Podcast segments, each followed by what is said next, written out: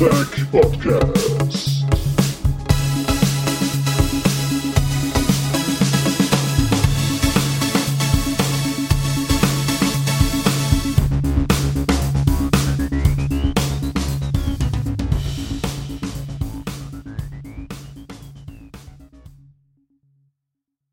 Hallo und willkommen zur neuesten Folge vom Battlepod.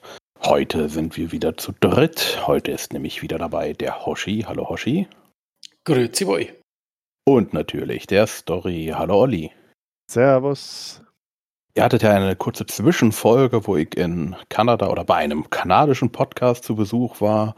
Story war bei Stay Forever und jetzt sind wir wieder hier und wollen kurz über ein paar News sprechen, was so passiert ist und dann fragen wir uns, wie modern war Battletech? Aber bevor wir uns diese Frage stellen, frage ich Olli, sage mal, was gibt's denn so Neues? Ist irgendwas passiert? Ja, also erstmal, klar, den Podcast, den du erwähnt hast, ne? das war echt eine schöne Geschichte. Ähm, weiß ich, glaube ich, Stunde, anderthalb oder sowas haben wir über Battletech äh, gesprochen, so ein paar Force-Ritt irgendwie durch die ganze Geschichte, durch das Spielsystem, Hintergründe, die Community und so weiter. Äh, ich fand es auch echt sehr angenehm. Ich habe nur im äh, Nachhinein festgestellt, dass ich mal so ein paar lustige Füllerwörter mal reinbringe, die hätte ich am liebsten alle rausgekürzt. also ganz furchtbar, sich selber dann zuhören zu müssen. Ich glaube, ich habe es ganz oft so zu sagen oder sowas gesagt. Ach, jetzt habe ich es auch noch erwähnt und jetzt äh, werden da wahrscheinlich alle genau hinhören. Aber sonst war es. Es gibt es Trinkspiele. Genau, das können wir machen. Jedes Mal gibt es eine Kurita PPK, wenn wir, äh, wenn ich sozusagen sage. Prost.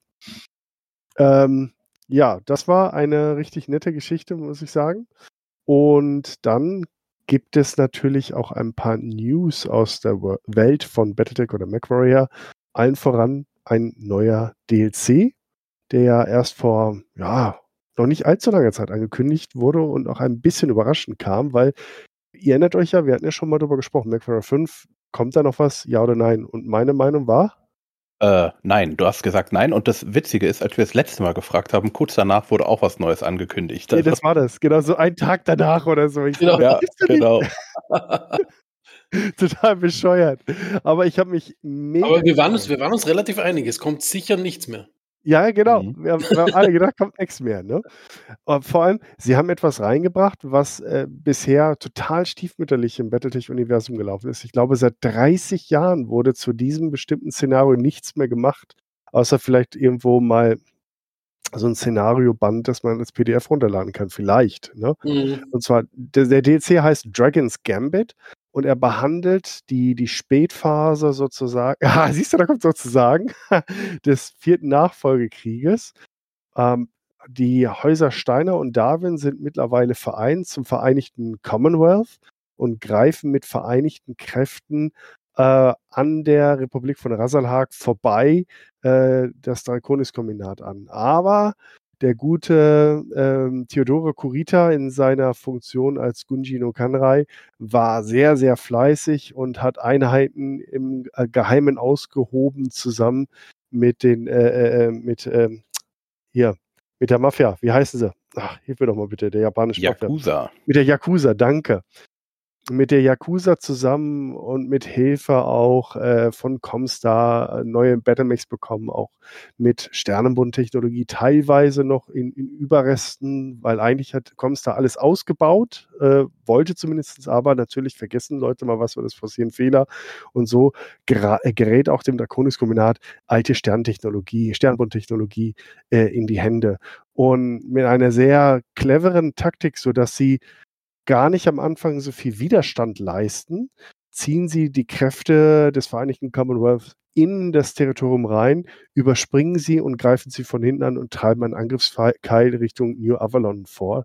Und äh, dadurch wird dann äh, das Vereinigte Commonwealth dazu gezwungen, äh, dem zu entgegnen und Einheiten entgegenzuschicken, um diesen Flankenangriff dann ähm, abzuwenden und zu schützen. Darauf hat Theodore nur gewartet, zieht sich sofort zurück, also ganz unkurita-like, kämpft nicht dann dagegen, sondern sein einziges Ziel war, den Fahrplan der Invasion total durcheinander zu bringen und da ein paar Einheiten diesem also Darwin-Einheiten, diesem Befehl, sich zurückzuziehen, um die Kurita-Gegenangriff abzuwehren, widersetzt haben, werden die dann teilweise auch aufgerieben.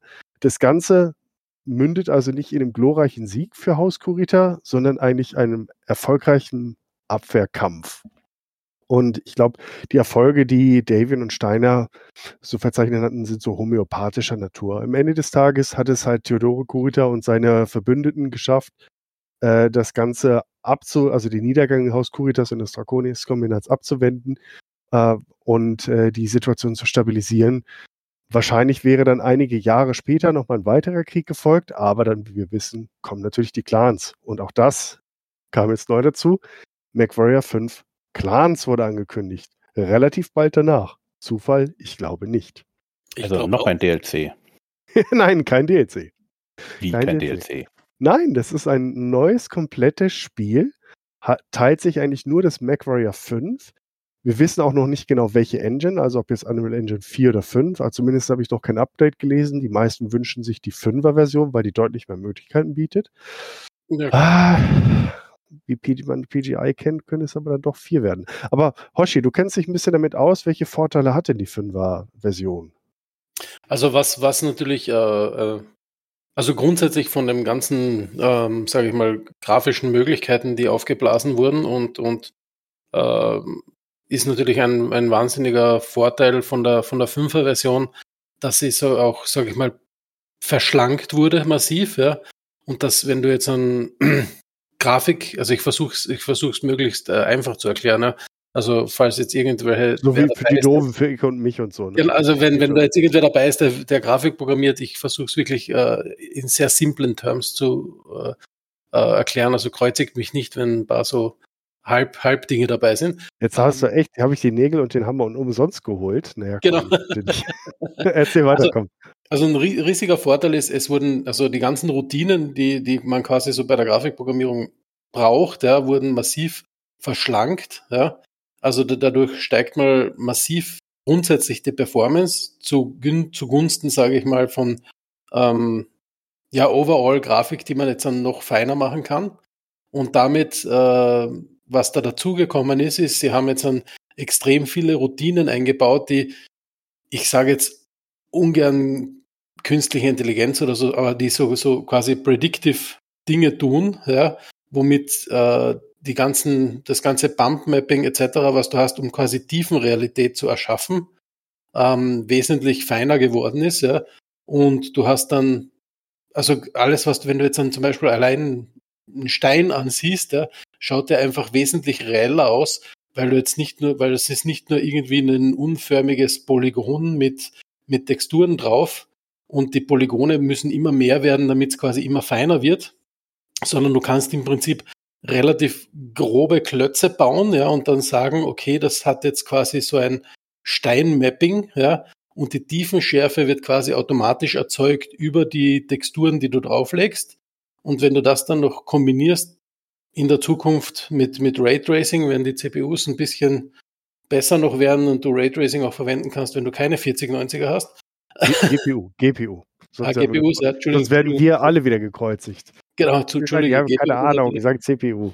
Genau, war ein freudscher Versprecher, GPU natürlich. ähm, ähm, dann, dann bekommst du natürlich eine Grafikqualität, die absolut enorm ist, zu, ich sage mal, relativ moderaten Performance-Bump äh, von der GPU her. Ja? Also du musst jetzt nicht äh, drei Generationen warten, bis du das, bis du quasi diese Grafikqualität hast, sondern du siehst einen massiven Unterschied. Ähm, ja, es, also gab jetzt, es gab jetzt sogar ein Spiel, ich weiß jetzt nicht genau, was es war, die haben ähm, quasi in, in, die, das Spiel wurde mehr oder weniger Unreal Engine 4 entwickelt und wurde dann portiert. Ähm, und ähm, also man kann es auf der Unreal-Seite anschauen. Äh, die haben quasi so Screenshots gepostet. Äh, einfach die Portierung von 4 auf 5, ohne irgendwas zu machen. Ähm, und man sieht einen massiven Detailgrad Unterschied. Ja. Und was natürlich dann noch dazu kommt, was äh, dich alle sehr freuen wird, ähm, wenn du dann Dinge tust, in, zum Beispiel in Virtual Reality, ähm, hast du natürlich, wenn du jetzt eine gute Virtual Reality Brille hast, ja, mhm. ähm, diese, die Tiefenschärfe und Klarheit quasi in die Entfernung wird enorm viel besser. Ja. Also du, also du siehst das natürlich auch auf einem guten Monitor, ist keine Frage, aber in VR ist es natürlich äh, ja. zurzeit so, sage ich mal, dass das mit der Schärfe, also die, die Schärfe mit der Entfernung massiv abnimmt, ja, dass du ein bisschen eine Verschwommenheit hast, einfach am Horizont ja, oder auch wenn du auf die Seite blickst oder so. Ja. Das, das finde ich, das finde ich auch krass. Also ähm, man gewöhnt sich natürlich dran, man stellt so ein bisschen die, die Flugsimulatoren so ein, dass dann halt irgendwas dann blinkt und wabert am, am Horizont, damit man auch was erkennt.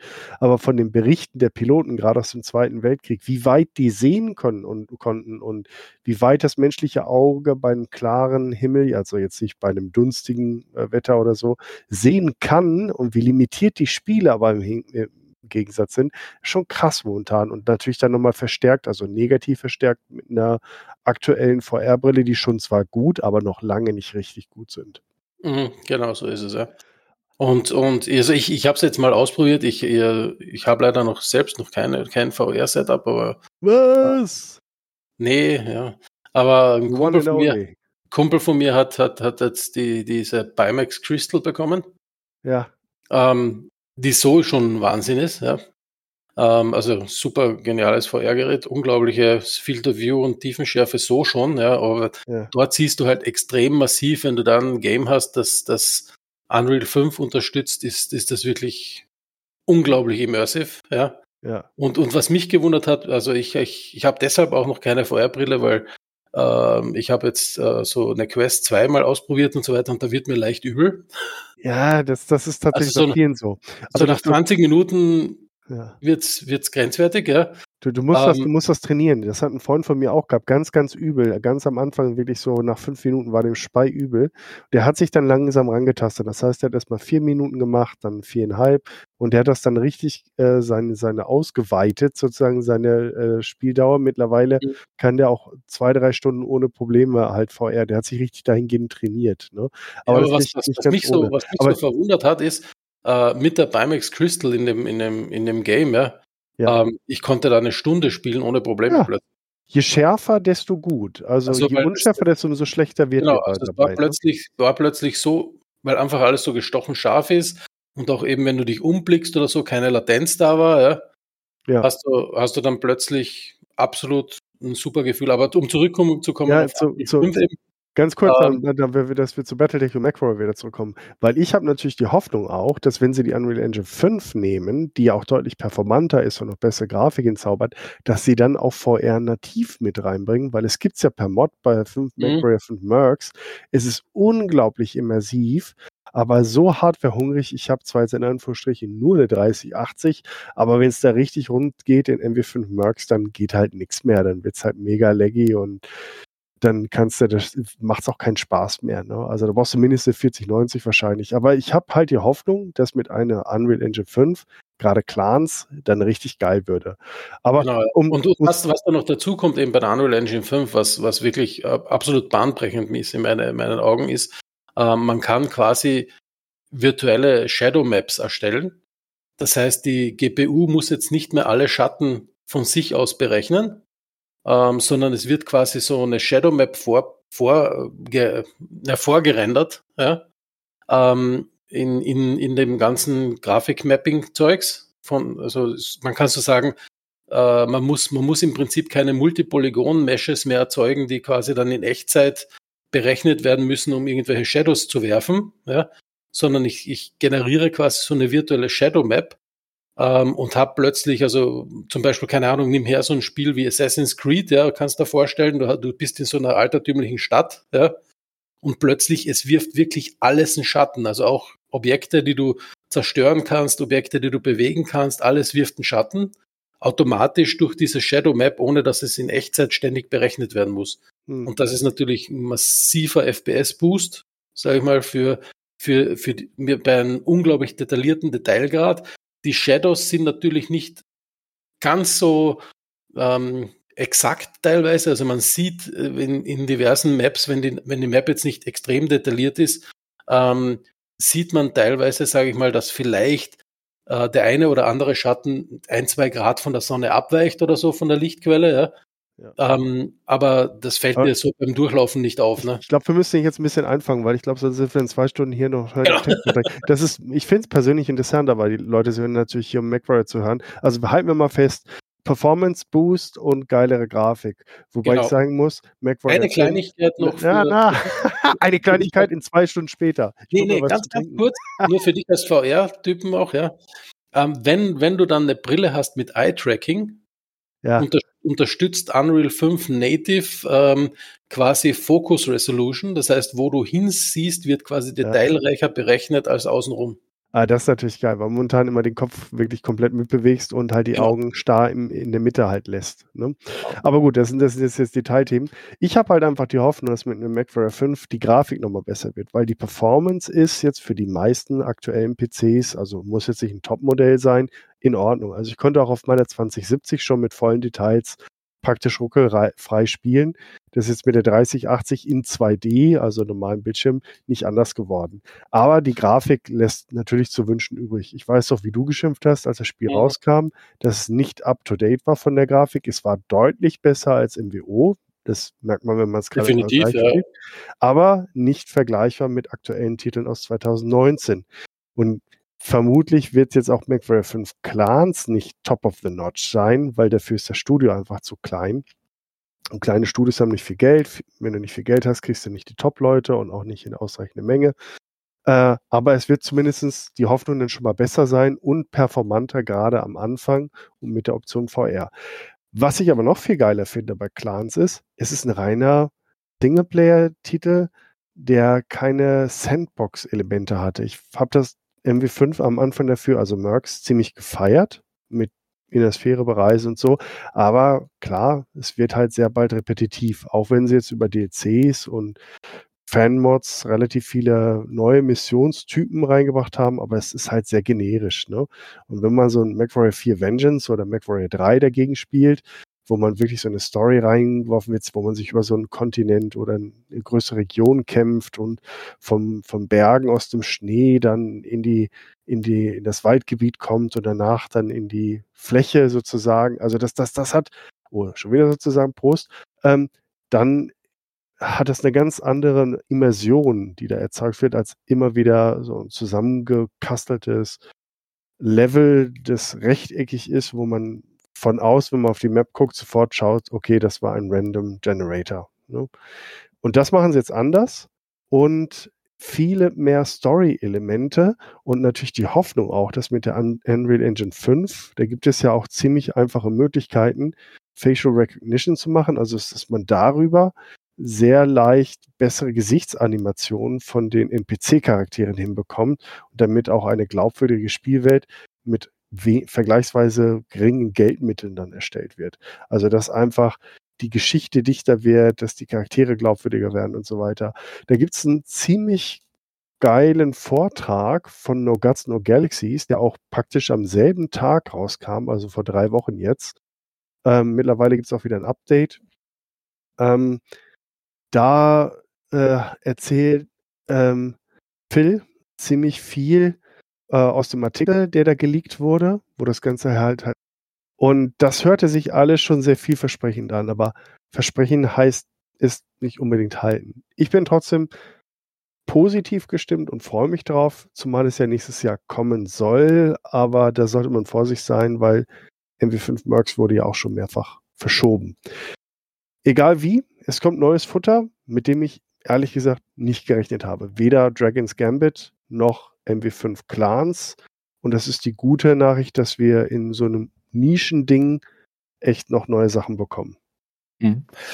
Sag mal, ist das jetzt ein neues Spiel oder ist das eigentlich so ein Standalone Add-on? Wie so schön das ein, nee, nee, das ist ein Standalone-Spiel. Das ist ein vollwertiger Singleplayer-Titel. Du brauchst MW5 Mercs in keiner Form irgendwie haben. So habe ich es verstanden.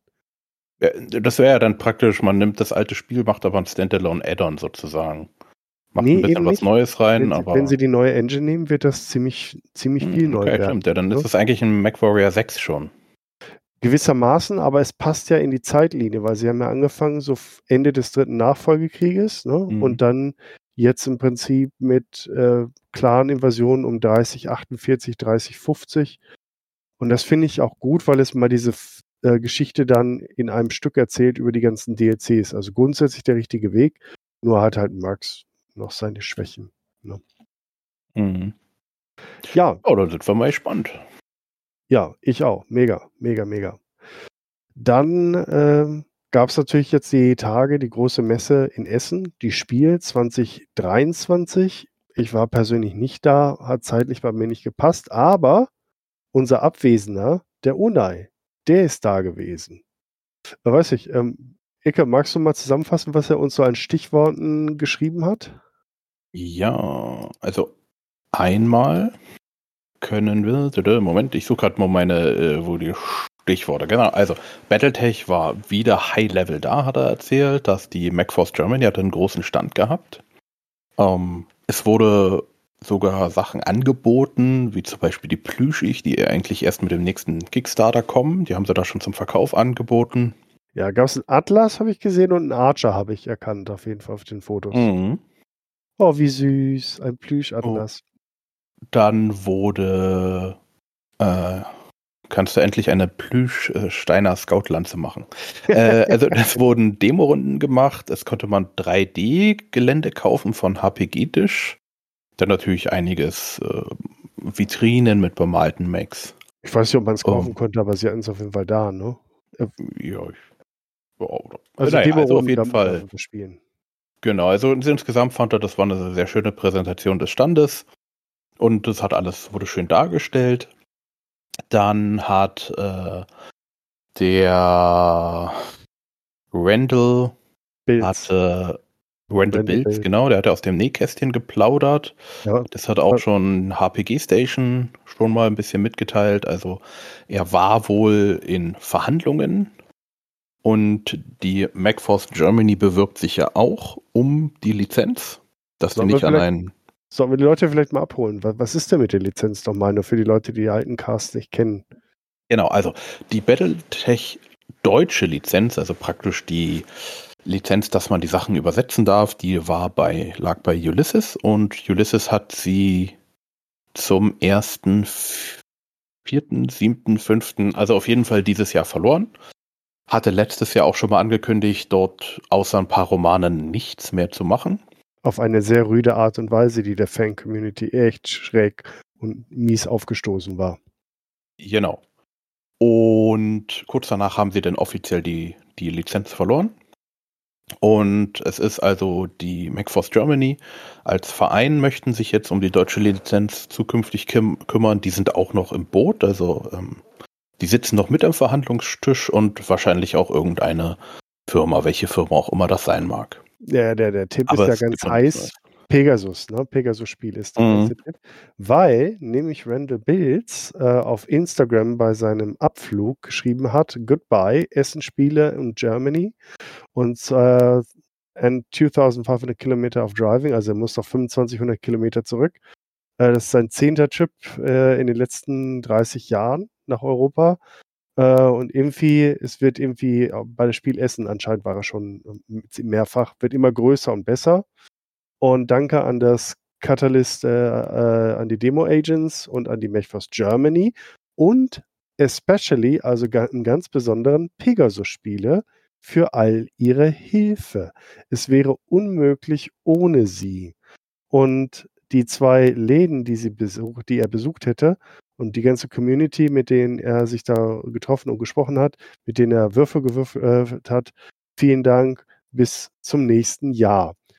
Naja, ganz besonders Pegasus-Spiele. Ein Schuft, wer Böses dabei denkt, das war ja auch unser Tipp, unser heißer, dass Pegasus eigentlich ein perfekter Partner wäre. Aber von dem, was ich so gehört habe, und da ist nicht unbedingt Pegasus-Spiele der Lizenznehmer, wenn sie es denn würden. Es könnte auch durchaus sein, Konstellation. MechForce Germany bekommt die Lizenz und Pegasus ist der Vertriebspartner. Wäre ja auch eine Kombination, oder? Ja, würde auch funktionieren. Weil damit lege die Lizenz auf jeden Fall in Deutschland bei den Leuten, bei denen Battletech, denen Battletech richtig, richtig am Herzen liegt. Die würden dieses Spiel hm. nicht beiseite legen. Die würden keine schnittrigen Aussagen treffen. Die würden immer alles geben, um, damit Battletech irgendwie in Deutschland läuft. Und Pegasus-Spiele natürlich mit ihrer großen Erfahrung, das ist jetzt also nur meine persönliche These, ne? nichts irgendwie bewiesen, nicht zugesteckt, keine Insider-Informationen, äh, mit ihrer wahnsinnigen Art, Erfahrung mit dem Vertrieb wäre perfekt, um die Hardware sozusagen und das Volk zu bringen und auch produzieren zu lassen, vielleicht. Ne? Ja. Also die deutschen Packages oder was auch immer. Ne? Mhm. Das wäre für mich eine, ein richtig geiles Tech-Team und ich hoffe, es kommt auch so. Hm. Wir Glaubst du, das kann, kann funktionieren so mit, mit, mit, wie die Lizenzen aufgeteilt sind? Ja, wenn es jetzt halt wirklich so eins zu eins rübergeht, wie Ulysses das, äh, wie, wie, wie ähm, Ulysses das gemacht hat, warum nicht? Ne? Also Mhm. ich, ich sag mal so, schlechter als der Ist-Zustand kann es auf jeden Fall nicht werden. Obwohl, das sollte man auch nicht mal mittlerweile sagen. Das hat man bei Star Wars. Schlechter kann es nicht werden. Dann kriegst du noch so eine Gammelserie um die Ohren gehauen und denkst so, scheiße. also ich sag mal, äh, die Wahrscheinlichkeit, dass es besser wird, ist sehr, sehr hoch. Und da ich ja auch den einen oder anderen bei der Mechforce Germany kenne, die das ja wirklich im Herzen tragen, äh, würde ich mal behaupten, die geben auf jeden Fall alles. Das davon, darauf kann man sich verlassen. Ja, Oh. also das ist mega spannend. Ich, äh, der, der Randall Bills hat auch in diesem Twitch-Video, die haben also gezockt, Alpha Strike. Und währenddessen hat er so Fragen aus der Community beantwortet. Ich habe jetzt noch nicht alles gesehen, weil es ist knapp vier Stunden lang, das Video.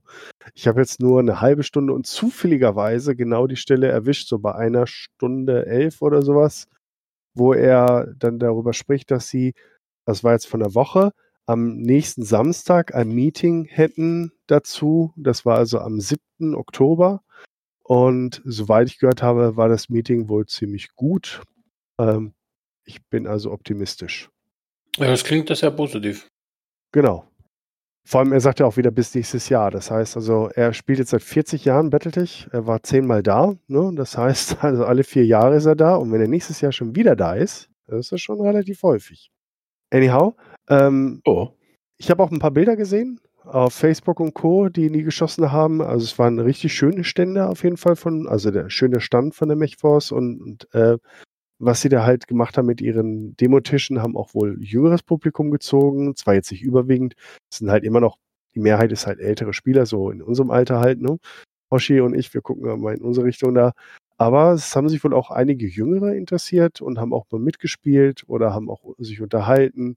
Äh, der Daniel Isberner war halt auch vor Ort, hatte auch ein paar Gespräche mit ein paar Fans, die ihn wegen HPG Station angesprochen haben, äh, äh, noch mit denen unterhalten.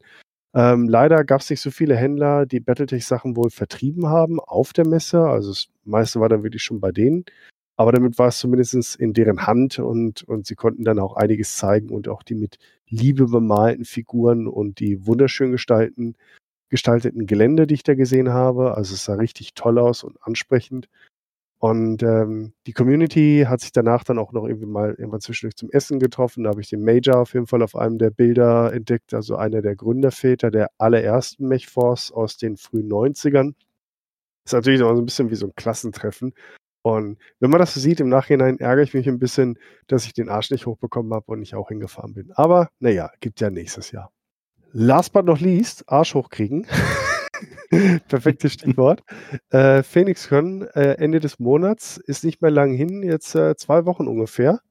Und also von jetzt an, wo wir den aufnehmen, ich weiß nicht, wann du es veröffentlichst, äh, Icke, aber das ist äh, dürfte Dieses dann, Jahr. dieses Jahr, das wäre nicht schlecht. 26. bis 29. Oktober.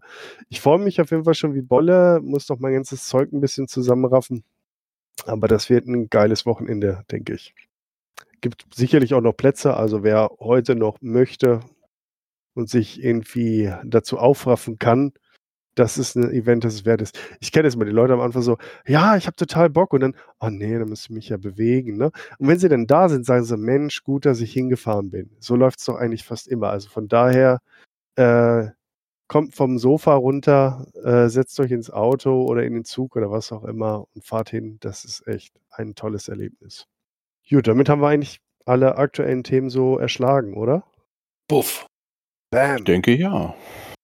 Dann, wie, wie war das nochmal das Hauptthema für heute? Äh, war Battletech modern?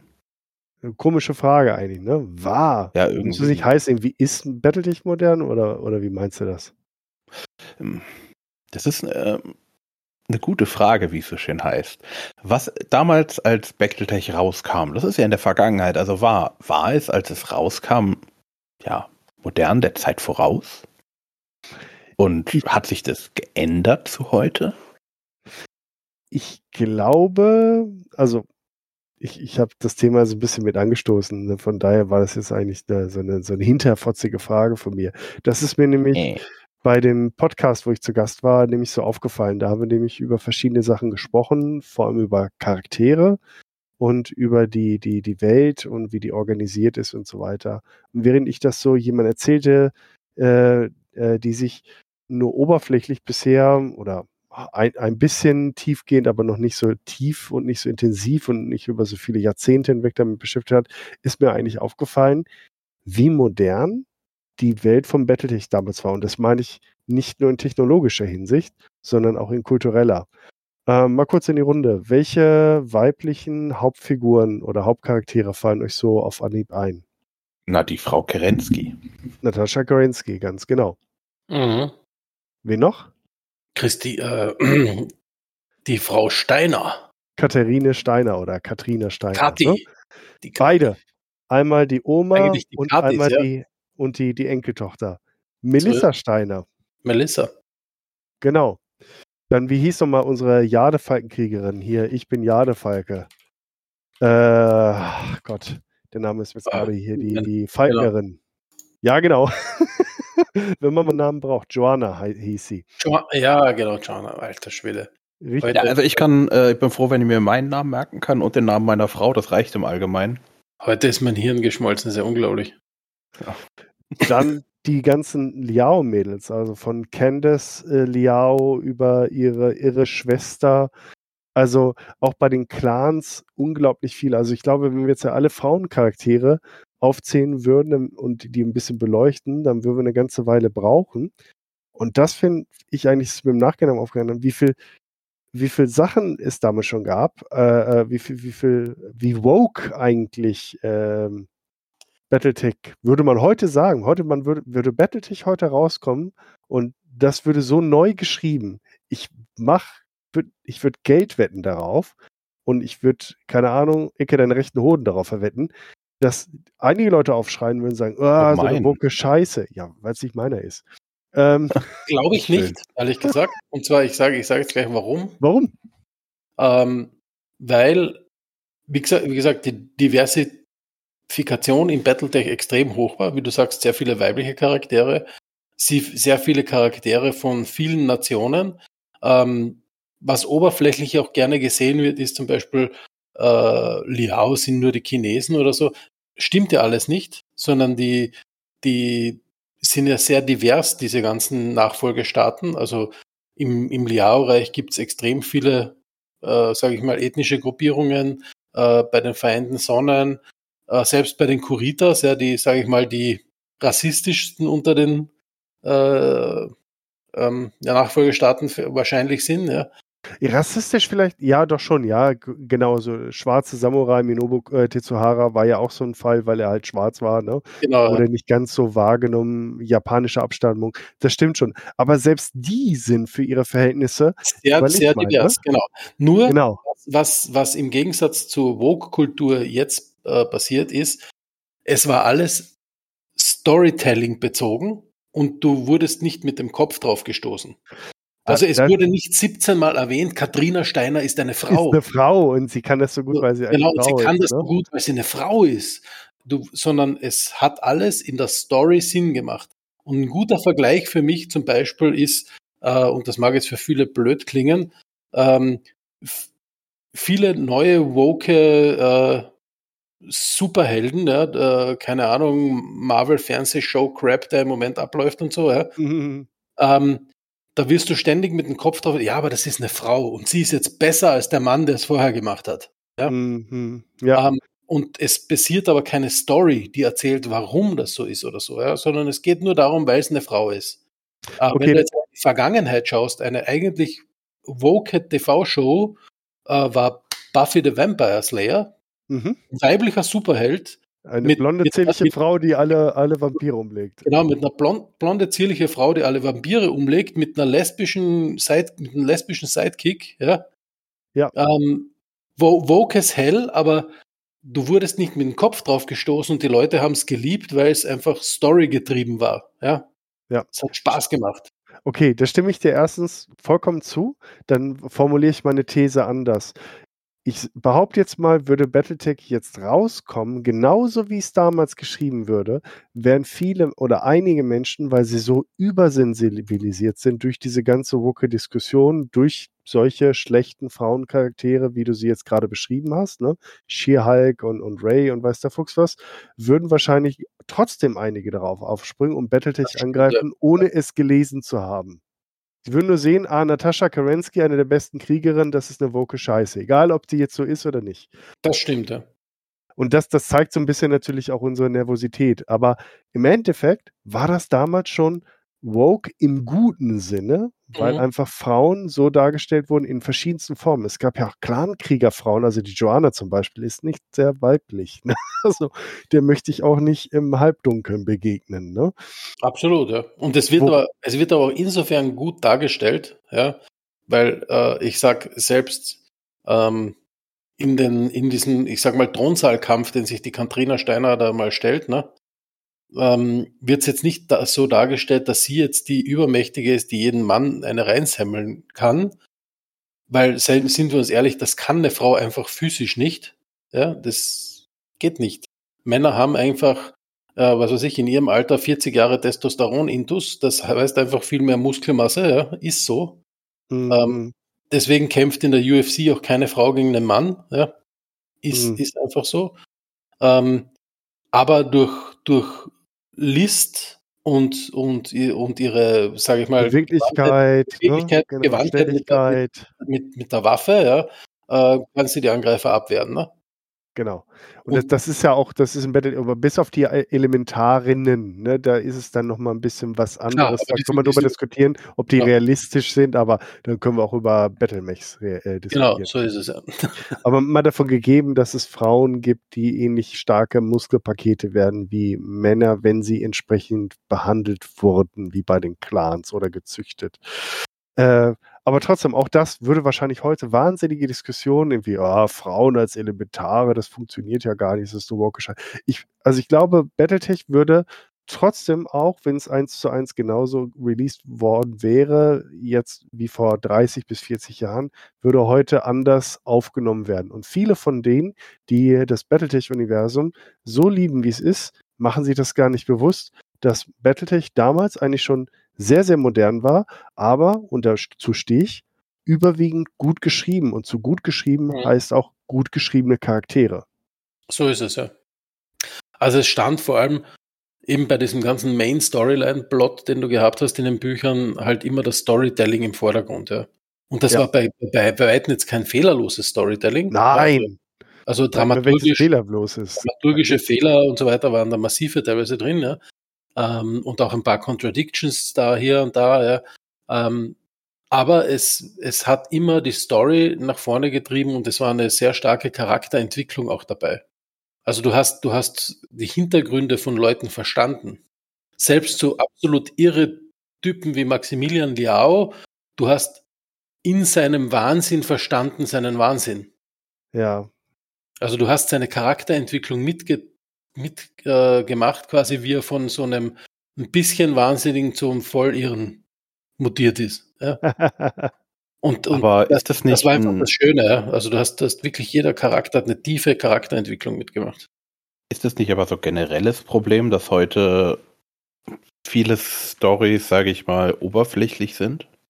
Absolut. Es ist, es ist einfach, es ist, also Charaktere haben keine, keinerlei Entwicklung mehr in irgendwelchen äh, Dingen. Ja. Obwohl, das war natürlich auch Markenzeichen der 80er. Also ich weiß nicht, ob He-Man sich großartig entwickelt hat über seine Geschichten. Ich bin jetzt kein großer Fan, aber der war für mich immer so ein bisschen, vielleicht liege ich auch falsch, aber der Prototyp des Typen, der immer wieder von neuem anfängt und immer wieder dieselben. Aber ich habe so den Eindruck, dass viele Charaktere, die heute AAA sind, von Leuten geschrieben werden, wurden, die irgendwie in den 80ern äh, als Kinder solche Serien gesehen haben und die haben das irgendwie übernommen. nimm den Dave Filoni jetzt gerade mit Ahsoka, ist ja gruselig, obwohl er es auch schon mal besser gemacht hat in der Vergangenheit. Ne? Ja, aber das, das, da frage ich mich eben auch, äh, weil wie, wie, du sagst, selbst, selbst in solchen Shows, ja, ähm, und ich sage mal, das waren Shows, die für, für Kleinkinder auch gemacht worden sind. Ja, da konntest du jetzt nicht extreme Komplexität reinbringen. Ja. Ähm, also He-Man oder so. Aber wenn du jetzt zum Beispiel Shows hernimmst, ja, äh, ähm, wie Mask oder Show, selbst hochchauvinistische Shows wie Captain Future oder so, ja. ja. Ähm, du, du hast trotzdem eine Entwicklung bei den einzelnen Charakteren und egal ob jetzt gut oder schlecht, wie gesagt, Captain Future ist massiv chauvinistischer, aber, aber du hast trotzdem eine, eine, Charakterentwicklung bei den ganzen Charakteren schon gehabt über die, über die, über die Folgen hinweg. Ja, das Problem bei Captain Future war einfach auch, dass es, dass nicht alle Folgen gezeigt wurden bei uns und die in der falschen Reihenfolge. Da hast du ja, Dinge nicht mitgekriegt. Ich habe mir jetzt mal die, die japanische Originalgeschichte reingezogen. Ähm, in der richtigen Reihenfolge, da, da, da geht das ganz anders ab. Ja aber da, da, das, das ist einfach so, da hast, da hast eine gewisse Entwicklung dabei, ja. Jetzt natürlich so bei He-Man, das war auch die Show so ausgelegt, dass quasi das immer bei jeder Folge bei Null anfängt, dass egal wann du da welche Folge schaust, du kommst immer mit, was passiert. Ne? Ja. Ähm, aber, aber, ich muss gerade ein bisschen, ein bisschen dagegenhalten, weil ich finde gerade, äh, also gerade in den 2000er Jahren, so mit den ersten Shows, was wie 24, die so vor, äh, äh, weiterführende Geschichten erzählt haben, mhm. nicht nur einzelne Episoden, und danach wieder eine neue Geschichte oder halt auch äh, äh, äh, The Walking Dead oder halt eben Game of Thrones, ne, die natürlich auf Büchern basieren, ist klar, ne, aber irgendwo sind, kommen die Vorlagen her. Finde ich gerade seit den 2000ern hat äh, fortlaufende Geschichten, die einen großen Handlungsbogen erzählt haben, inklusive Charakterentwicklung, richtig erst Fahrt aufgenommen. Das war in den 80ern und 90ern auch noch nicht so der Fall. Da war ja, wenig. Los, losgestoßen wurde der Zug aber eigentlich in den 80ern. Also ja. eine der Vorreiter-Serien war meiner Meinung nach da Babylon 5, ja. Das stimmt, ja. Wo auch der hier Deep Space Nine Charakteren war. Genau. Weil da wurden wirklich Leute, die zuerst quasi als äh, Antagonisten äh, dargestellt wurden, über die Zeit zu Protagonisten, ne? was, was ich super gefunden habe. Ähm, dann äh, hat es natürlich äh, Deep Space Nine auch gemacht. Lando oder wie er hieß? Oder? Ja, L Londo war am Anfang der, der, der, lustige Sidekick, der wurde dann zum vollen Antagonisten eigentlich zum, zum Schluss hin und war, mhm. wurde dann wieder reversiert. Ja. Ähm, JK war eigentlich am Anfang der, der opportunistische Bösewicht, ähm, der dann eigentlich zum Retter seines Volkes mutiert ist. Ja. Mhm. Also das, das sind schon massive Entwicklungen, die da stattgefunden haben. Ne? Ja, also dass, dass das schon in den 80ern begonnen hat, unterschreibe ich auch, vielleicht sogar sogar schon früher, aber meine 70er Jahre äh, Wahrnehmung ist doch äh, deutlich vager. Ne? Aber äh, so richtig, wie gesagt, richtig den Durchbruch, dass es richtig gut geworden ist, das war dann erst in genau. den 2000ern eigentlich dann. Ne? Also ich würde sagen, die Geschichten sind seitdem also immer wesentlich komplexer geworden. Ich habe nur den Eindruck, dass mittlerweile durch die sinkende Aufmerksamkeitsspanne einfach die Effekte, die Charakterentwicklung verdrängen und darunter leiden äh, männliche wie weibliche Charaktere, zumal man halt auch gewissermaßen seine Agenda durchbringen will oder auch in vielen Fällen muss, weil ich glaube, äh, man hört es ja immer wieder, deswegen sage ich glaube und Glauben ist nicht Wissen, dass die natürlich ihre Checklisten haben, ich muss das reinbringen in meine Serie oder in meinen Film und das reinbringen, weil sonst geht es gar nicht genau. erst durch. Ne? Aber das hat, das hat meiner Meinung nach einen, einen anderen Aspekt auch, ja. Und zwar habe ich da wirklich ein aktuell super Beispiel dafür. Ähm, wenn du eine Serie, eine Serie sehen willst, die absolut null Charakterentwicklung macht, dann schaust du jetzt Ahsoka. Ja, ja falsch. Ähm, was, was kommt, also unglaublich schlecht in meinen Augen. Ja, äh, also das Einzige, was ein paar Leute freut, sind so ein paar Member Berries in, in ein paar Folgen. Ja. ja. Ähm, weil einfach, ich mag den Hayden Christensen. ja, genau, das ist das Beste der ganzen Show, die. Sequenz, genau. wo, wo aber, aber sie weggetreten es gibt, ist. Es gibt quasi, es, es gibt äh, vom Umberto Eco so ein Buch, wie schreibt man Dramaturgie, ja? Mhm. Ähm, ich habe den Titel von dem Buch jetzt vergessen, aber es ist im Prinzip so eine Anleitung. Nicht der Name der Rose. Nee, na, aber was, das ist quasi wirklich so ein Anleitungsbuch. Der ist ja Professor für Dramaturgie. Ja? Ähm, und, und wo er eben beschreibt, wie, wie soll man es machen und ein Part davon ist dieser Hero Struggle. Ja. Aber im Prinzip, die Sabine hat keinen Struggle. Die ja. kann zum ersten Mal ein Laserschwert zu sich holen und in der nächsten Szene katapultiert sie den äh, Esra da 100 Meter durch die Luft oder so. Ja, Spoilers, Entschuldigung. Ja. Ähm, das ist, da, da ist null Struggle. Ja, da, da, da ist kein Training, kein Dings, nichts dahinter. Ich kann es einfach, weil ich bin eine Mary Sue. Ja, ja jetzt ähm, ziehen wir mal wieder den Bogen im Vergleich zu dem Battletech-Charakter. Genau, aber das, das Coole, weil, weil du gesagt hast, aktuell. Genau. Schaut euch bitte auf, wenn ihr Anime-Fans seid äh, oder Manga-Fans seid, schaut euch auf Netflix One Piece an. Ja. Aktuelle neue Serie. Ähm, super Charakterstory, super geschrieben. Und was, also wirklich, obwohl ich absolut kein Fan von dem Genre bin, weil es geht um Piraten und so, ja, habe ich es angeschaut, weil es einfach super fun war, die Charakterentwicklung der Charaktere mitzubekommen. Mhm. Ähm, warum? Und jetzt wollte ich eigentlich, wo ich eigentlich hin wollte, das Warum von dem Ganzen und warum, glaube ich, funktioniert hat es auch bei Battletech funktioniert, ist Geld. Netflix hat sein Mo Modell umgestellt, dass alle, die quasi eine Serie produzieren, die Produktionsfirma Geld bekommt, nur dann auf Streaming-Minuten ausgelegt. Ah, okay. Ja, ja. Jetzt müssen die natürlich abliefern, weil wenn das Ding keiner schaut, kriegen die keine Kohle. Ja, aber du kannst doch trotzdem eine Charakterentwicklung machen, auch wenn du Szenen in die Länge ziehst. Also das, das sehe ich jetzt nicht verbunden. Also die Szenen sind in Ahsoka mega langsam und die Dialoge Genau, aber das Problem ist einfach, Dave Filoni, der die, der die gesamte Ahsoka-Show geschrieben hat, ist ein Executive Writer. Der bekommt Kohle, egal ob das Ding funktioniert oder nicht. Der hat keinen Druck. Der hat ja, keinen finanziellen Druck. Ja, der bekommt das, Millionen, egal ob das Ding funktioniert oder nicht. Ja, aber er hat ja Charakterentwicklung in der Vergangenheit gezeigt. Gerade Ahsoka ist ja eigentlich sein, sein, sein Meisterwerk sozusagen. Ne? Ja, aber, aber ich, ich würde es nicht allein an Ahsoka halt festmachen. Äh, es ist ein grundsätzliches Problem, dass Charakterentwicklung schlechter wird, einfach weil ich glaube eher, dass es so ist, dass es gewisse Grenzen gesetzt werden, dass gewisse Charaktere nicht mehr so oder so sein dürfen. Ne? Klar hast du auch in, in Ahsoka jetzt äh, einen weißen älteren Mann, der sehr beliebt ist und der auch in der Serie weggekommen ist, dieser Lord Balin. Ne? Mhm. Ähm, es darf aber nicht sein, dass das eine äh, anscheinend irgendwie eine Frau dann in diesem Fall irgendwie schlecht ist. Ich habe jetzt gerade erst mit meiner Frau zusammen Secret Invasion zu Ende geguckt. Bis so zwei Drittel haben mir die Serie sehr gut gefallen, aber irgendwie die letzten Folgen war es irgendwie, haben sie es verkackt. Und ganz zum Schluss so eine Szene, zwischen den äh, zwei Frauen so, ja, äh, hier die Männer haben es ja auch verkackt, die äh, mit ihrer Freundschaft und ihrem persönlichen und so weiter. Deswegen müssen jetzt zwei Frauen ran und wir machen es professionell und besser. So als Nachtritt nochmal ganz zum Schluss. Und da dachte ich so, was soll das jetzt? Ne? Was soll sowas sein? Und das finde ich, hat es bei bei Battletech nie gegeben, dass sich irgendwie zwei Mechkriegerinnen dann irgendwie zum Schluss hinstellen und sagen, jetzt machen wir Frauen das, jetzt werden wir die nächste Schlacht rocken, weil die Männer im Mech äh, alles verkackt haben oder sowas in die Richtung. Und das finde ich einfach so schön, dass, dass Frauen auch im Battletech-Universum stark sind, auch manchmal schräg sind, dass sie untypische Rollenbilder äh, bedienen. Mhm. Jetzt Hinsicht auf, auf äh, äh, Elementarinnen zum Beispiel oder halt auch Schurkinnen. Und beide Seiten eigentlich, äh, also alle Seiten bedienen am Ende des Tages und halt auch glaubwürdig dabei sind, wobei man natürlich sagen muss, durch Bücher hast du auch immer mehr Zeit, Charaktere auszuformulieren. Allein Katharine Steiner, die, die verräterische Bitch, ne? über wie viele Bücher wir die begleitet haben, bis sie dann zum Schluss endlich mal ums Leben gekommen ist. ist ja Irrsinn. Aber ja. Das, also einigen wir uns darauf, Frauen waren damals woke, aber im richtig guten Sinne und so, wie ich mir das oder wie wir es uns vorstellen, wie es auch sein sollte. Ja, definitiv.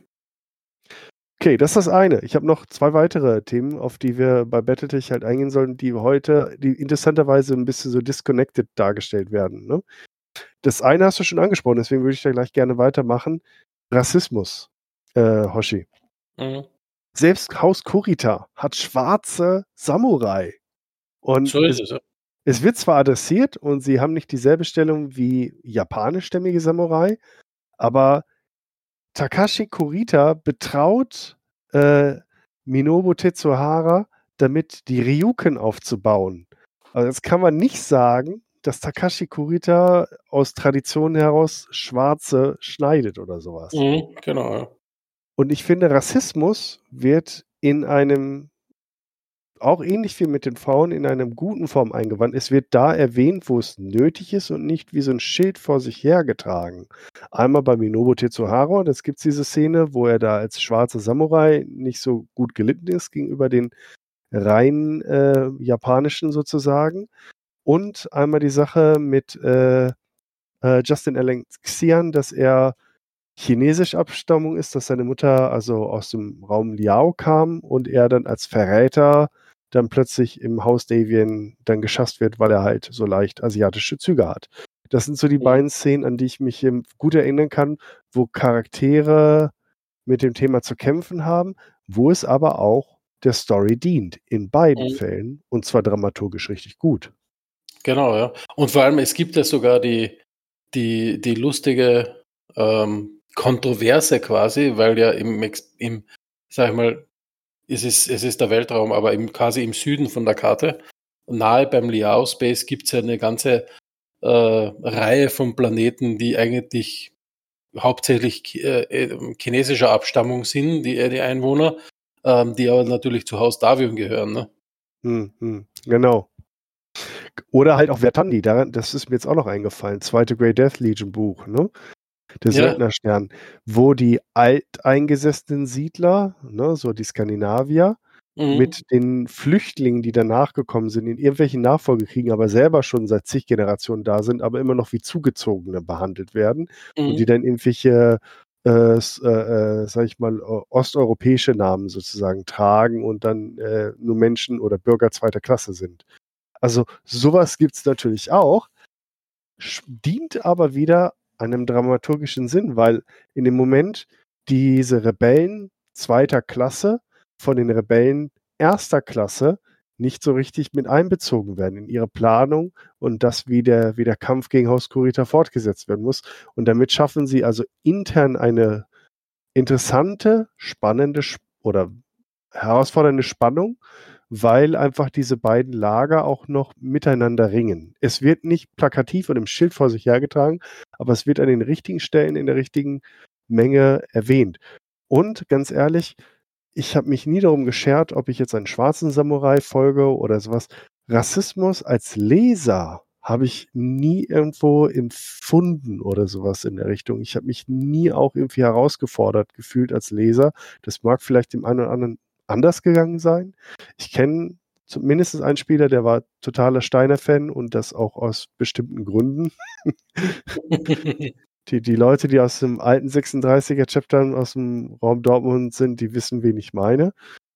Äh, aber der, es waren echt die Ausnahmen und es war nie ein Thema. Man hatte eher so die Liaos, weil die halt einfach ein bisschen bekloppt sind, nicht weil sie teil, größtenteils oder zu einem Teil chinesischstämmig sind. Ne? Und ehrlich gesagt, die Davians, die ja so sehr westlich, europäisch, amerikanisch sind, die konnten wir am wenigsten leiden. Ne? Also ist, von daher, ich fand das eigentlich sehr angenehm. Battletech war so, wie ich es kennengelernt habe. Ja, vollkommen neutral der Sache und war eher so den Figuren, wie die sich verhalten haben. Also das, was die Charaktere gemacht haben, das hat entschieden, ob man die Leute mochte oder nicht. Nicht Mhm. ihre Hautfarbe und nicht ihr kultureller Hintergrund. Genau, das, das finde ich ja auch heute so ein Problem, dass ähm, anscheinend müssen sich die Leute mit dem Helden äh, auf der Leinwand identifizieren können. Und, und das, das habe ich nie so richtig verstanden, weil ich zum Beispiel, ich bin mit Jackie Chan-Filmen aufgewachsen. Und Mhm. mir ist jetzt nie vorgekommen bei Jackie Chan-Filmen, dass ich als europäischer Weiser unterrepräsentiert war dort. Ja. Weil da haben nur Chinesen mitgespielt in den meisten davon, ja. Ja. Ähm, ich hatte, ich hatte meinen Spaß und alles, ja, und ähm, habe als, weiß nicht, als, als Kind natürlich irgendwie Kung Fu abgetobt in meinem Zimmer und mir, mich, mich was, was, äh, mir alle, alle Sachen angehauen, ja. Aber ich habe mich nie unterrepräsentiert gefühlt, weil ich nicht so ausschaue wie Jackie Chan. Genau, Ich also eine das Frage dazu. Ja, Ähm, war denn in den alten Romanen wurde überhaupt, wann wurde, wurde, wurde überhaupt irgendwie darauf eingegangen, welche Hautfarbe eine Person hat? Ja, ja, habe ich doch gerade erwähnt. Äh, Gerade bei Minobu, ja. Haare. Nee, nee, ich meine, ich meine, ich meine, es wurde, äh, wurde bei jedem sozusagen gesagt, okay, der Nein. sieht so und so aus und ist schwarz Nein. oder Nur ist wenn es- weiß wenn- oder wenn ist nur- asiatisch oder wie auch immer. Also nicht bei jedem Charakter, ähm, ähm, definitiv nicht bei jedem Nebencharakter. Ähm, das war nur, wenn es halt der Story halt diente. Es war nicht Selbstzweck. Genau. Mhm. Also es wurde erwähnt, wenn es wenn es die Story vorangetrieben hat. Ja, oder wenn Mhm. es halt irgendwo eine, eine Regel gesetzt hat, dass also ein gewisses Szenario so ablief, wie es lief. Dass zum Beispiel die äh, rein japanischen Kuritisten den Minobu geschnitten haben und schlecht und dann nochmal noch mal einen drauf, weil er, die Geschichte fängt ja damit an, dass er in den Augen seiner Herren versagt hat. Weil er seinem Bushido-Kodex gefolgt ist und Jamie Wolf nicht tötet in seinem abgeschalteten Archer. So, das ist ja schon mal etwas. Und dann packen sie halt immer noch einen oben drauf. Zum Beispiel halt diese Sache mit, dass seine Familie nicht ur- ursprünglich japanisch ist. Das gibt ihm nochmal einen Nachteil. Und dass er halt immer schon härter kämpfen musste, um die Position zu erreichen, die er hatte. Aber es wird dann auch nicht weiter darauf eingedroschen. Also es wird dann nicht billig bei jeder sich bietenden Gelegenheit erwähnt, nur um politisch korrekt so sozusagen zu sein. Ne? Und das schätze ich halt an den Romanen und den Geschichten. Und auch bei Justin Alexian wird nicht andauernd erwähnt, ach, der hat ja eine gelbliche oder eine etwas andere Haut und die anderen Augen sind Mandelaugen. Das wird ein, zwei, dreimal erwähnt. Dann wird davon ausgegangen, dass der Leser es verstanden hat und dann ist es auch gut. Aber ist es denn heutzutage so viel anders? Nicht im Battletech-Universum. Also ich habe ja auch die jüngeren Bücher gelesen. Sie haben diesen Standard weiter behalten. Klar, die Geschichten haben sich ein bisschen geändert. Es ist ein bisschen weniger, der Shadowhawk rollt sich über die Schulter ab, obwohl er da eigentlich eine Arcade und sowas gar nicht machen kann. Also das ist ja schon lange auch Geschichte. Ne? Es ist ein Mhm. bisschen weniger so actionlastig, obwohl ich die Kämpfe früher tatsächlich angenehmer fand als die modernen. Die modernen wirken eher so für mich so wie eine, ein Recap von dem Würfelergebnis in vielen Fällen, was ich ein bisschen schade finde. Nicht in allen, aber in vielen Fällen. Die anderen waren eher so ein bisschen filmisch geschrieben, die früheren. Und das hat mir besser gefallen. Aber das ist eine persönliche Präferenz. Was mir aber sonst so aufgefallen ist, dass sie grundsätzlich dieses multikulturelle weiterhin beibehalten haben und das auch nur benutzen, wenn es halt der Story in irgendeiner Form dient und nicht als Selbstzweck. Das zumindest wäre es mir jetzt in den Büchern, die ich zuletzt gelesen habe, nicht aufgefallen. Es kann sein, dass es natürlich irgendwo mal ist, aber bitte gerne in den Kommentaren oder uns was schreiben. Aber ich glaube, den Standard haben sie wirklich über 40 Jahre so gehalten. Absolut, ja. Und, und es ist, es ist halt, aber es ist wiederum halt äh, auch ein finanzieller Druck dahinter, ne? Und ähm, was, was halt Battletech nach wie vor versteht, ja, auch selbst bei Dingen, die, wo man jetzt dann sagt, die manchen Leuten jetzt nicht so gefallen, wie ich sag mal Dark Age oder so, ja. Ähm, sie haben trotzdem versucht, also selbst die Idee hinter Dark Age war immer ähm, die Core-Audience, also die, die, den Kern der Battletech-Spieler ähm, anzusprechen und eine neue Möglichkeit zu geben. Das, Hm. der, Schuss, der Schuss ist halt ein bisschen in die Hose gegangen, ja. Aber prinzipiell haben sie dann auch schnell versucht, wieder die Kurve zu kratzen, ja. Hm. Also es, es ist nicht so, dass das quasi der ähm, an, an, ich sag mal, an der Zielgruppe vorbei entwickelt wird. Ja? Ja, Also also, du, du kannst nicht, wenn du ein Eissalon bist und du weißt, die meist, das meistverkaufteste Eis ist Vanille, nur weil du jetzt dann sagst, ich, na, ich möchte jetzt ein bisschen Mango reinbringen, äh, kein Vanilleeis mehr produzieren. Nicht. also sie haben sie haben es schon ein bisschen schon gemacht. Also der Dschihad war so eine Sache. Ne? Da haben sie Klar. schon an der Zielgruppe vorbei entwickelt, weil äh, ich verstehe, warum sie es machen wollten. Sie haben es sich irgendwie aus irgendwelchen äh, Political Correctness Sachen gemacht, was, was man heute vielleicht jemand vorwerfen würde oder so. Sie haben es damals gemacht, weil einfach die äh, es, alle Staaten waren zu sehr hochgerüstet und sie wollten wieder ein bisschen zu Back to the Roots. Und das haben wir auch Genau. schon mehrfach adressiert und bauen wir jetzt So nicht ist es, neu auf. ganz ne? genau. Aber es war, es war die, der Gedankengang war schon für die Core-Audience. Dass es Genau. im Endeffekt eben vorbeigegangen ist, war ein Fehler, ja. Aber die Idee dahinter war, also die Intention dahinter war ja eine gute. Die war eine gute, wieder ein bisschen, bisschen das Ganze erden. Ne, Genau. So ein bisschen ein Reset zu bringen, ne? Genau, ohne dass man sagt, wir fangen wieder von vorne an. Das war also grundsätzlich lobenswert, leider nur nicht so gut ausgeführt. Aber trotzdem auch äh, Jihad und Dark Age hat seine Fans und es, wie sagt man so schön im Englischen immer, more power to you, wenn du es liebst, bitte nicht zu nahe treten, wenn das dein Ding ist und dir gefällt, es sei dir gegönnt. Ne? Und ich finde es jetzt auch nicht furchtbar. Es ist jetzt nicht so wie The Last Jedi, wo ich sage, Ryan Johnson, ey, sorry, wenn du mir mal auf dem Parkplatz begegnest, dann haben wir ein Problem miteinander. Aber ähm, aber äh, es ist jetzt nicht so schlimm. Also ich habe auch einige Romane aus der Zeit gelesen, die mir gut gefallen haben, die ordentlich waren und äh, es gibt auch einige Handlungsstrecke, die ich da interessant finde. Also es ist keine Vollkatastrophe oder sowas, um Gottes Willen. Genau, ja. Aber auch Battletech hat seine Schwächephasen, will ich damit gehabt haben, wo äh, äh, sagen, wo sie halt einfach auch mal daneben gelegen haben. Aber grundsätzlich, jetzt haben wir festgestellt, also es gab damals schon viele sehr starke Frauencharaktere, sehr divers.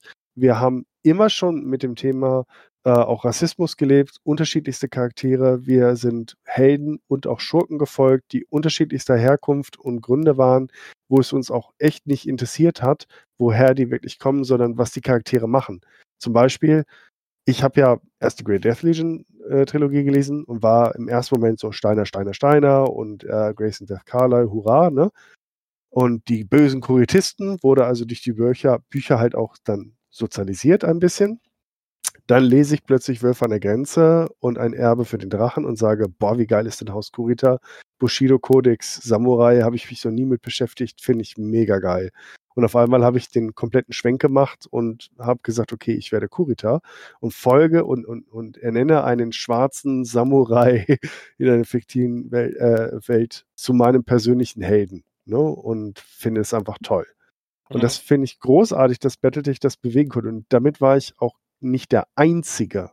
Ich kenne eine Menge Leute, bei denen das so gelaufen ist und die also diesen Figuren dann auch, weil sie so gut waren und weil man ihre, in ihre Gedankenwelt eintauchen konnte. Und ich glaube, du hast es vorhin schon mal gesagt, Hoshi, die Entwicklung war in der Regel immer nachvollziehbar. Es war nicht so, der ist jetzt toll, weil er es ist, sondern es wurde in irgendeiner Form erklärt und man wurde herangeführt. Eine der wenigen Charaktere, die da so ein bisschen umstrittener sind, ist Victor Steiner Davian, weil der war am Anfang, zwar hat er immer, wurden alle gesagt, hör, der kleine Prinz und so, ne? Aber er war am Anfang ein bisschen zu gut, ne? Oder auch mhm. ein, aber der wurde so ein bisschen, aber selbst der hat seine Entwicklung hingelegt und auch eine gute Entwicklung, würde ich mal sagen. Absolut, ja. Also der hatte auch einen Struggle dann. Ja, ja, ja das, definitiv. Und das, das, das macht einfach auch das aus. Also es ist, wir wollen ja quasi Helden sehen, die nicht makellos sind. Und das war er am Anfang ein bisschen, das ist schon recht, ja. Mhm. Aber, aber dann, wenn du siehst quasi, wie der plötzlich dann so ein Massiv quasi, ja, so Steine in den Weg bekommt und, und so, das, das, das wird dann echt schwierig. Genau. Also auch Charakter, äh, äh, die, die Hintergründe und, und so weiter, alles auch, finde ich, echt toll gemacht. Ähm, jetzt kommt der, der dritte Komplex, den ich noch adressieren möchte. Das ist der technologische. Heute in diesen Jahren wird viel darüber diskutiert, moderne Mobilitätskonzepte, äh, Verbrennermotoren, Elektromotoren, äh, Elektroautos mit Wasserstoff und Brennzelle. Und da gibt es ganz, ganz, ganz harte Gruppierungen, die sich gegenüberstehen, richtig gehen feindselig, die sagen, äh, Dieseldieter ist ein Arschloch, ist rückwärtsgewandt, äh, die Umweltverschmutzer geht schlimm. Und es gibt genau das Umgekehrte, dass manche Leute sagen, äh, hier diese linksgrün versifften E-Mobilisten, die glauben, damit die Welt retten zu können und stattdessen hier mit Batterien und weiß der Fuchs was. Und das mit der, mit der Fusionstechnologie, das klappt ja sowieso nicht. Ne? Interessanterweise, all diese Elemente waren von Beginn an bei Battletech.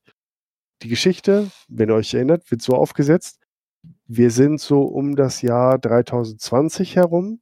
Wir befinden uns in einem Science-Fiction-Mittelalter und äh, die Hochtechnologie wie so Fusionsreaktoren sind selten. Früher wurden viele Fahrzeuge mit Strom, mit Fusionsreaktoren, mit Strom betrieben und die Reaktoren wurden ausgebaut und in kleinere Battlemechs eingebaut, weil die ja dann ersetzt werden mussten. Ne? Und immer wenn ein Fahrzeug kam, was eine eine ICE Engine, also eine Internal Combustion Engine, also einen Verbrennungsmotor hat, werden die in den Büchern als rückwärtsgewandt, laut und dreckig beschrieben. Da stoßt dann irgendwie der Verbrennungsmotor auf einmal vor dem mobilen HQ eine große Rauchschwade raus und fährt rumpelnd vom Platz. Ne?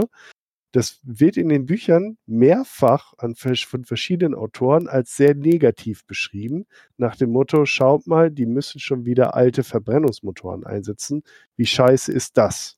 Mhm. Und selbstverständlich werden Battlemax mit Elektrik, mit Strom betrieben, einzig und allein aus kleinen Fusionsreaktoren. Ne? Und alle fanden das geil und sagten, Mensch, das ist die Zukunft. Jetzt kommen wir so langsam in die Zukunft. Wir haben noch keine funktionierenden Fusionsreaktoren, zumindest keine, die ökonomisch funktionieren.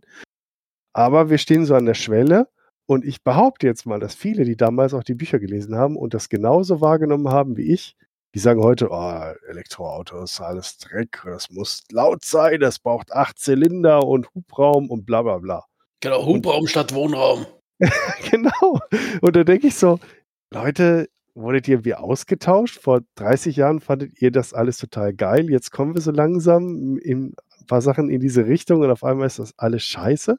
Was ist mit euch passiert? Ja, definitiv. Das ist, also man, man sieht das ja, also äh, natürlich, sage ich mal, sind, sind gewisse Technologien in Battletech quasi heute schon überholt, ja. Ja, ja. Aber, aber das, das haben so die Dinge an sich. Ähm, super Beispiel, was man, was man hier sieht, ist, äh, äh, was ja noch viel länger gibt als Battletech, ist, ist aus den 60er Jahren Barry Roden. Ne? Mhm. Ähm, natürlich sind da äh, Technologien, wo da die Romane aus den 60ern kommen, äh, hat man sich damals ganz anders vorgestellt, wie es dann heute gekommen ist. Ja. ja. Ähm, Finde ich aber lustig, weil da gibt es sogar eine Gegenbewegung, weil es gibt ja Barry Roden Neo. Äh, ja, habe ich gehört also, schon was. Quasi so ein, so ein Reboot, ja.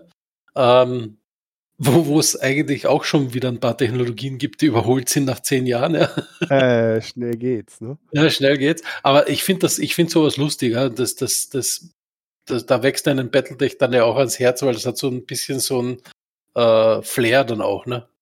Ja, voll. Ich, das habe ich ja schon mal vor ein paar, auch wahrscheinlich mittlerweile Jahren gesagt, also vor vielen Folgen. Es ist relativ gut gealtert, weil sie in vielen Belangen etwas ähm, allgemeiner gesprochen haben. Sie haben dann halt genau. immer von einer Disk gesprochen. Und eine Disk kann ja auch eine SSD sein, ist auch eine so Solid-State-Disk. Sie haben nicht gesagt die Floppy-Diskette oder so. Das wurde dann im Deutschen mit der Übersetzung aus der Disk immer eine Diskette gemacht. Das ist ein Begriff heute, der eher ungewöhnlich ist und auf eine Floppy-Disk äh, hinzieht. Aber eine Disk ist halt erstmal nur ein Laufwerk auf Deutsch. Ne? Und äh, das, sie haben es ganz gut allgemein gehalten und sie haben nicht Smartphone, sondern haben dann irgendwie, keine Ahnung, Kommunikator oder was auch immer gesagt, ne? Aber es, sie haben es ein bisschen äh, allgemeiner gehalten. Und ich würde mal sagen, also wenn ich die Bücher heute auch lese, selbst die modernen, auch wie die alten Bücher, sie funktionieren für mich immer noch. Es mhm. ist da nichts drin, wo ich sage, oh, jetzt sprechen sie wieder von einem raketengetriebenen Auto oder sowas. Ne? Mhm, genau, ja sondern sie sagen einfach, das ist ein Hovercraft oder das ist ein Auto oder sowas und gehen gar nicht so sehr in solche Details rein und damit halt hat es eine längere Haltbarkeitszeit von der Glaubwürdigkeit. Mm, definitiv, ja. Aber grundsätzlich muss ich sagen, vieles von dem, also deswegen finde ich auch manche Sachen, die jetzt gerade sich entwickelt haben, was so Internet angeht, Kommunikation über größere Strecken von überall, äh, jederzeit, äh, dass das Strom oder äh, mit, mit Strom betriebene Fahrzeuge oder halt Battlemechs, ne? Geil. Als, als ich weiß doch, wie die Reaktion war, als das Dark Age anfing und die fingen dann an, irgendwie so mit Verbrennungsmotor angetriebene Battlemechs. Was für ein Aufschrei das war. War wie ätzend. Battlemechs mit Dieselmotor. genau. Und ich behaupte jetzt, also ein Teil der Leute, die das damals gesagt haben, würde sagen, oh, Elektroautos das ist ein Scheiß. Ich will mein Diesel. Äh, zwei verschiedene Wahrnehmungswelten. Ja, definitiv. Okay. Ich weiß nicht, äh, was man dann noch zu dem Thema noch sagen kann. Ich will jetzt auch nicht mal auf dem, dem E-Auto-Geschichte nee. rumreiten, ne? Aber was ich sagen will, Battletech war in den 80ern und 90ern schon erstaunlich modern und mhm. in manchen Belangen sogar besser als heute, weil Sachen wie die Wokeness eher so ein bisschen ins Negativ äh, geraten sind. Genau, ja. Und sie haben sich mit modernen Technologien damals schon auseinandergesetzt und äh, sag ich mal, äh, Voraussagung äh, getroffen, die in Teilen heute sogar schon eingetreten sind.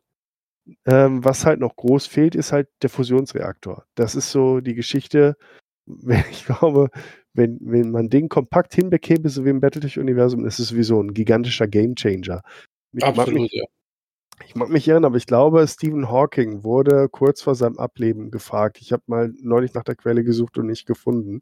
Es kann also auch eine urbane Legende sein, was er sich jetzt zu seinem Lebensende für die Menschheit wünschen würde. Und er hat irgendwie wohl gesagt, dass man das mit der Fusionsenergie vernünftig hinkriegt.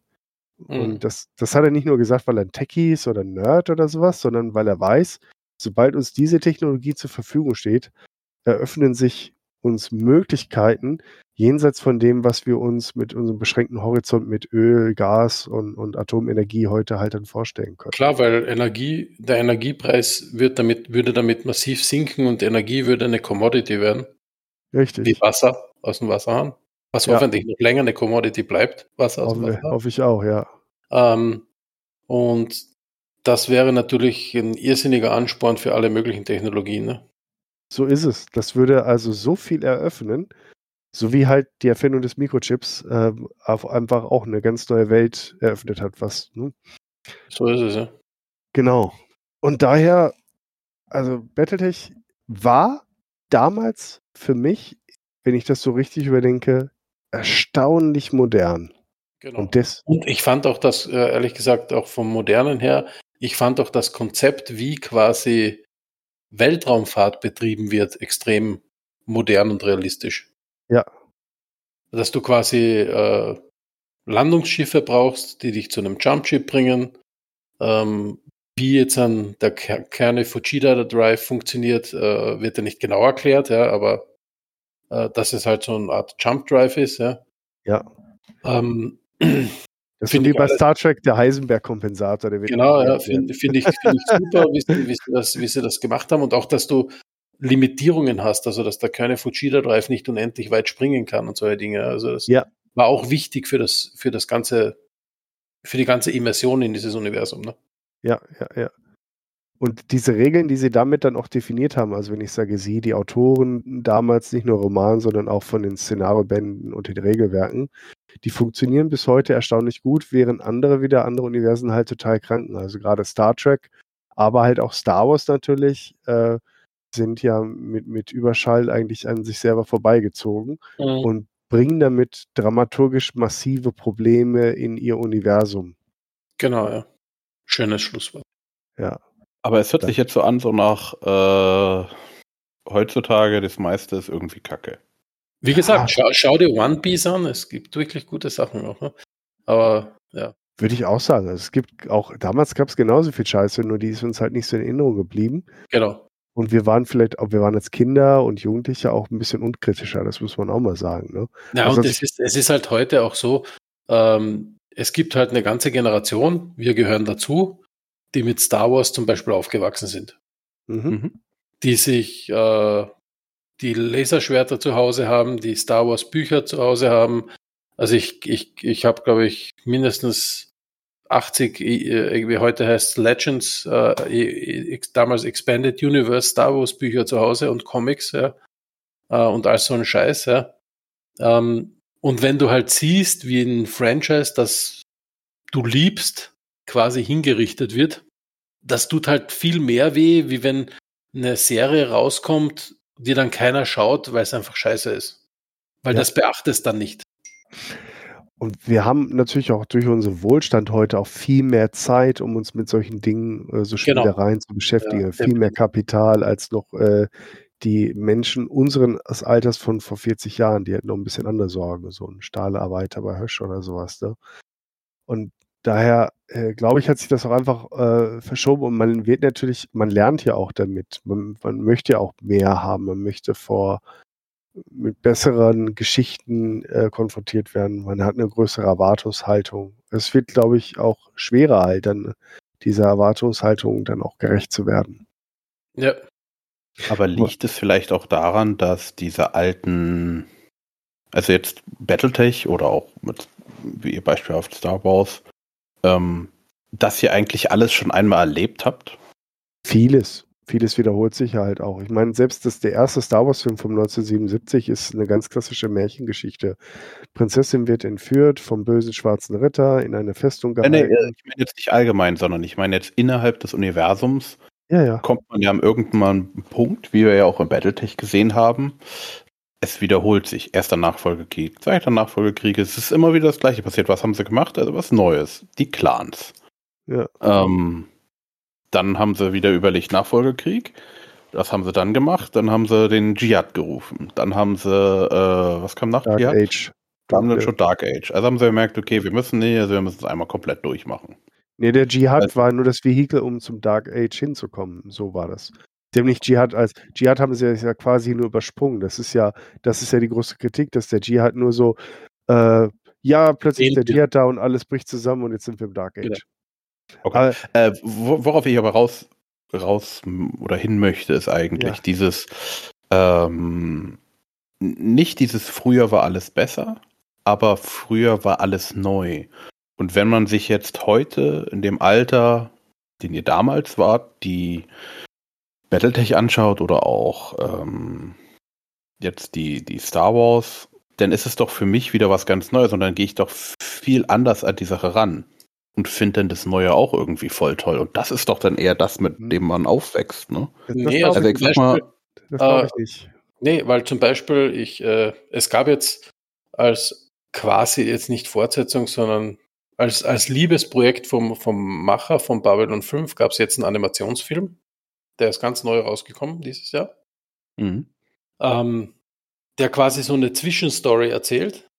Und man merkt einfach, der, der liebt sein Werk, der Typ. Ja, und, und der Animationsfilm ist jetzt bei Gott auch nicht fehlerlos, weil er, er hat halt ein begrenztes Budget, sonst hätte er einen Live-Action-Film gemacht. Ja. Ähm, aber sieht man auch an einem, am Animationsfilm, dass der halt im Prinzip günstig produziert wurde ja, und ähm, dass der halt ja, eine gew- gewisse Beschränkungen auferlegt hat sich. Ja. Auch storymäßig musste er sich ja in dieses Universum einpassen. Aber der Film ist trotzdem gut. Der hat Charakterentwicklungen dabei. Ähm, der ist insgesamt stimmig mit dem Universum und so weiter.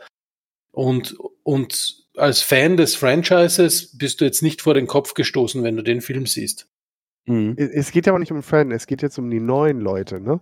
Da habe ich jetzt, wo wir bei der Star Wars-Analogie sind, auch ein gutes Beispiel.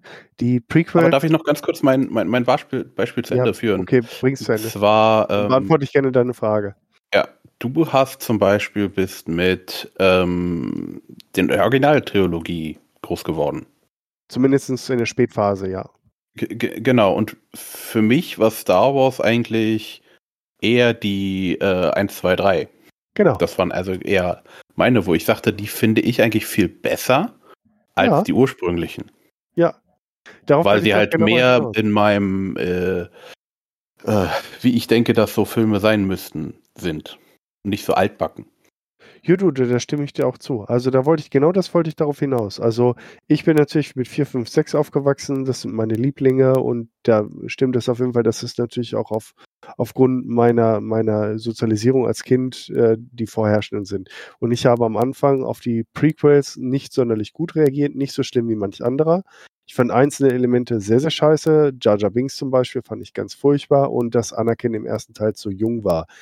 Nicht den Schauspieler, ähm, sondern einfach nur das Alter. Ich fand, wenn er hätte ein paar Jahre älter sein müssen, dann hätte es einfach, wäre es viel glaubwürdiger gewesen, als da so ein 7, 8, 9-Jährigen oder sowas, der sich dann in eine Teenagerin verliebt und solche Scherze. Aber ähm, was bei den Prequels immer gestimmt hat, und das habe ich damals auch schon gesagt, das war die Grundstory. Wie schafft es ein einzelner Sith Lord mit seinem Schüler, Darth Maul in dem Fall später dann, äh, äh, äh, ähm, Dingskirchen, äh, Darth äh, Plagueis, äh, nicht Darth Plagueis, ähm, Darth Tyrannos hier. Ach, ähm, äh, ihr wisst, wen ich meine. Egal. Ja. Ähm, Count Dooku.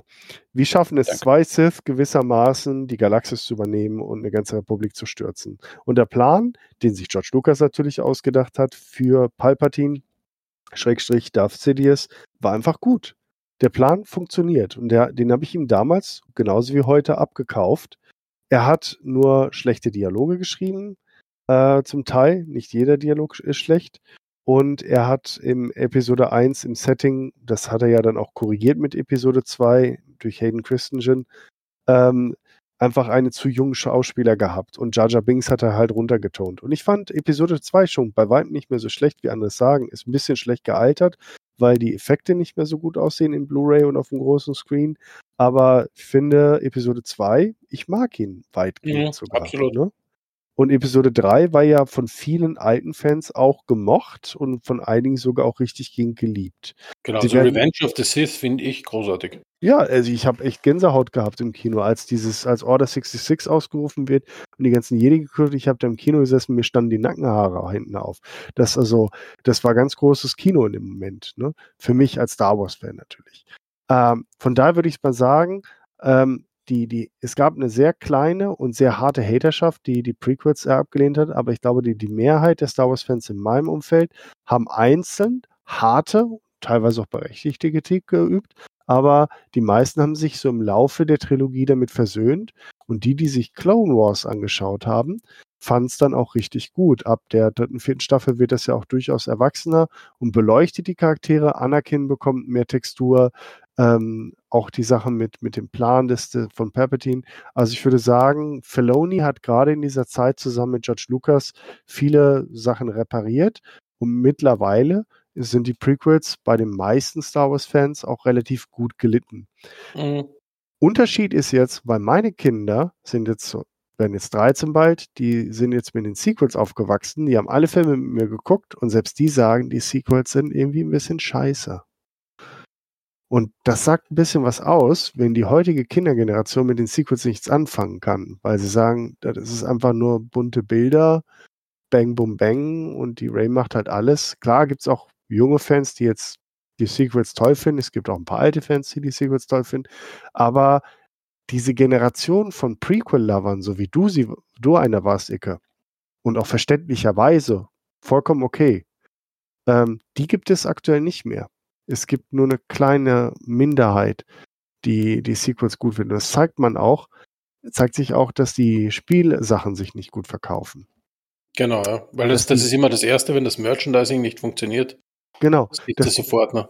dass die Serien da nicht funktionieren. Die haben eine Zeichentrickserie mit zwei Staffeln rausgebracht, die in dieser Zeit äh, Schiene äh, äh, läuft und danach abgesetzt worden. Es gibt nichts weiter als diese drei Filme und diese beiden Staffeln. Alles, was sie jetzt rausgebracht haben, Mandalorian 1, 2 und 3, Book of Boba Fett, Ahsoka, Andor, spielt alles in der Zeitschiene kurz vorher oder nach der klassischen Trilogie. Und das gibt zu denken auf, weil das einfach das die Sequels sind in der Popkultur nicht angekommen. Genau. Okay.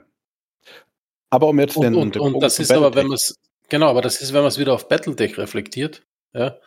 Ähm, ich, ich, ich habe jetzt auch ein paar Kumpels, die ab und zu mit mir Battletech gespielt haben, ja. Ähm, die haben wahllos mal ein Buch von mir aus dem Regal genommen und das gelesen. Ähm, du kannst, selbst wenn du quasi mitten im Battletech irgendein Buch rausnimmst, wenn es jetzt nicht ein kompletter äh, Main-Handlungsstrang, also du kannst jetzt nicht einfach mit dem dritten Teil der Kerensky-Trilogie anfangen oder so, ja. Aber einfach so Zwischenbücher, ja, die einfach so rumstehen. Äh, einer davon hat, hat äh, sogar jetzt irgendein neues, äh, ähm, nein, ja, da fallen mir keine Namen ein. Wie heißt unser, unser schräger Autor? Äh, Schräger Autor, Michael Stackpole, nee, ne? nee, Und nee, Ryan nee. Johnson?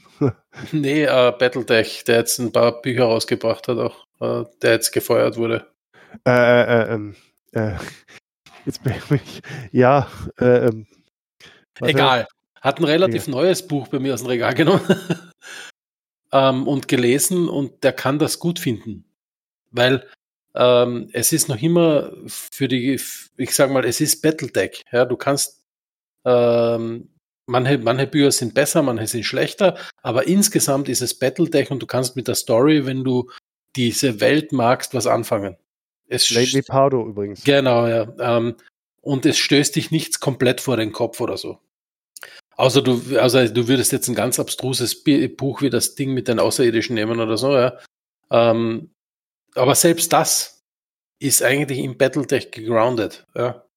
Ähm, und das, das kommt auch gut rüber. Und du kannst heute auch noch Leuten, zu Leuten hingehen und sagen, hey, lies mal die Jadefalken-Trilogie und schau, ob es dir gefällt, ja. Ähm, und das, das, das ist wirklich alles Battletech. Du kannst jetzt nicht sagen, irgendwas schlägt da komplett raus. Und das ist halt bei anderen Franchises, die aktuell vernichtet werden, anders. Also da, da, da findest du dich einfach auch als, als ähm, Core-Audience für das Ganze einfach nicht mehr zurecht. Ist wieder, um zu meinem Grundbeispiel äh, zurückzukommen, du gehst zu einer Eisdiele und es gibt kein Vanilleeis. Das, das kannst nicht machen. Selbst wenn du kein Vanilleeis isst, es muss Vanilleeis geben. Also können wir sagen, dass vielleicht ein, warum Battletech noch so Battletech ist, wie es vorher ist, dass die Fanbase, na, dass es keine so eine große Fanbase ist wie andere Franchises, kann man so sagen? Ja, weil es einfach. Oder was machen sie anders? Ich glaube, sie fliegen einfach so ein bisschen unterm Radar. Ne? Also sie haben nicht die Größe von Star Trek oder Star Wars, nicht mal von Babylon 5 halt, ne? Weil es gab jetzt keine Fernsehserie oder sowas in der Richtung. Und damit ist der Druck von außen halt auch einfach geringer. Ne? Und wenn weniger Geld äh, in, in, etwas steckt, dann äh, kommen auch weniger die, die ganzen Nutznießer und Opportunisten und Manager-Typen halt dann da rein, die BWLer sozusagen. Sorry jetzt an alle BWLer, die mit uns zuhören und Battletech-Fans sind, aber ihr wisst, was ich meine. Ne? Ähm, aber das ist halt klar, so, so Geld verdirbt äh, etwas auf jeden Fall, ja, früher oder später. Äh, und äh, daher sollten wir eigentlich froh sein, dass äh, Battletech eine stabile, gut besetzte Nische mit in Summe wirklich guten Geschichten und Produkten halt besetzt mhm. und nicht über diese, über diese Radarwahrnehmung hinaus rauszieht, weil sobald das passiert, wer, würde ein Battle, überleg mal, es würde so ein AAA-Film irgendwie rauskommen. Alle wünschen sich das, ich mir gewissermaßen auch. Aber der würde rauskommen, da würde auf einmal Hollywood besprochen, ne?